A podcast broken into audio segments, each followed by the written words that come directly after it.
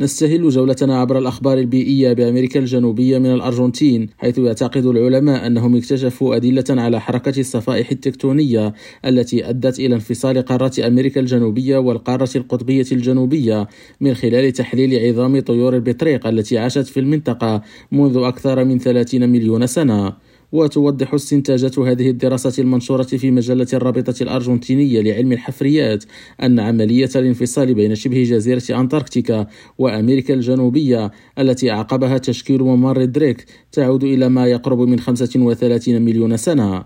وتستند هذه الاستنتاجات إلى فرضية أن التركيب الكيميائي لعظام طيور البطريق من هذه الفترة يشير إلى وجود نشاط بركاني قريب.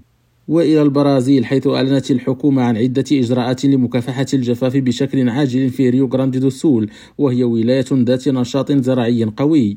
ووضعت الحكومة الفيدرالية حوالي 80 مليون دولار رهن إشارة المزارعين والسكان الأصليين الذين يعانون من جفاف ريو غراندي دو سول والذي أثر على المزارع والثروة الحيوانية والولوج إلى المياه في المناطق القروية. وأكد وزير التنمية الزراعية باولو تكسيرا أن الموارد متاحة للاستخدام الفوري وستخصص للدفاع المدني والتمويل الزراعي وتعزيز برنامج الإعانات للفئات الأشد فقرا.